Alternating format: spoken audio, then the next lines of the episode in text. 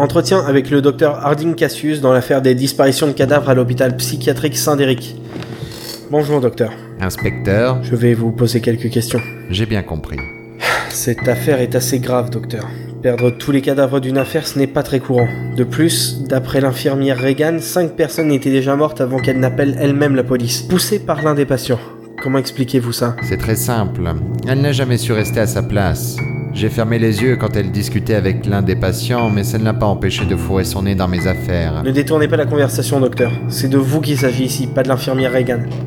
J'ai eu accès au dossier de tous les patients accueillis à l'hôpital et il ne m'a fallu que quelques coups de fil pour constater qu'aucune personne décédée n'avait été recensée depuis plusieurs années. Les familles elles-mêmes n'étaient pas au courant. Les familles?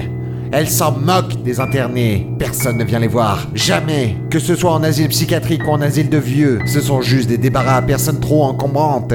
Des personnes qui font tâches, dont on a honte, ou dont on ne veut pas s'occuper. Sur les familles que vous avez contactées, combien se souvenaient encore des personnes qu'elles avaient abandonnées à Saint-Déric Depuis combien de temps leurs proches étaient-ils morts avant que vous leur fassiez remarquer?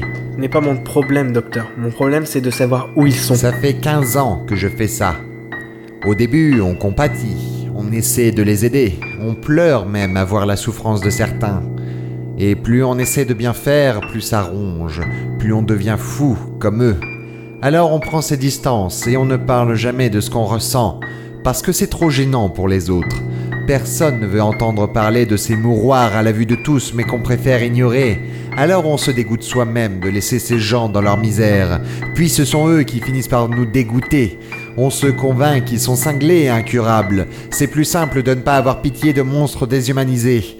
Votre haine grandit d'autant plus quand vous vous rendez compte qu'à vouloir maintenir en vie tous ces êtres, vous avez oublié de vous occuper de la vôtre. Payer les factures, se nourrir, faire des cadeaux à sa femme, se changer les idées.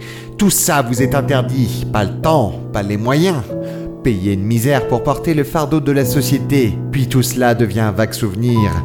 Vous n'avez plus rien à vous. Vous devenez un bien commun, un outil de votre travail. Tout ce que vous avez dissous dans les couloirs et chaque pièce de votre prison. Au final, vous êtes l'un des leurs, englouti par ce monstre au mur aseptisé. Vous comprenez même le cinglé que vous a cédé son bureau et son statut en se suicidant. Mais vous n'avez pas le courage. Vous avez peur, honte, et il reste encore un peu de rage qui vous garde éveillé. Et un jour, comme une perche salvatrice, vous tombez par hasard sur des trafics abjects dont l'idée vous a toujours répugné. Et vous comprenez. On ne vous a pas demandé d'être un berger pour moutons égarés, mais un dirigeant d'abattoir, où le procédé de mise à mort est juste plus long et plus lent. Ça a commencé quand? Oh, vous savez, je n'ai pas compté les années. Ça vous a aidé à vous sentir mieux? Pas vraiment. Mais j'ai pu m'acheter de quoi oublier, de quoi déléguer aussi. À mesure que les infirmiers travaillaient de plus en plus dur, je me détachais de ce monde qui m'avait tout arraché. Et eux souffraient comme j'avais souffert, tandis que je me relevais et que je devenais un meilleur marchand. Un meilleur berger aussi. Pourquoi ne jamais avoir laissé votre place dans ce cas? Pour que quelqu'un subisse les mêmes choses que j'ai subies Pour que les infirmiers perdent leur travail Que les internés soient laissés à la merci de quelqu'un qui les ferait souffrir en voulant les sauver Je ne suis pas un monstre. Ce n'est pas à moi d'en décider. Plus maintenant. Ils viendront vous poser plus de questions sur vos activités. Sur vos acheteurs aussi. Je compte sur vous pour coopérer. Pourquoi dénoncer des gens qui n'ont fait de mal à personne? Ce ne sont pas des criminels. Ils tiennent à ce que les organes soient en bon état. Et je suppose que vous ne voudriez pas fermer des dizaines d'hôpitaux dans tout le pays.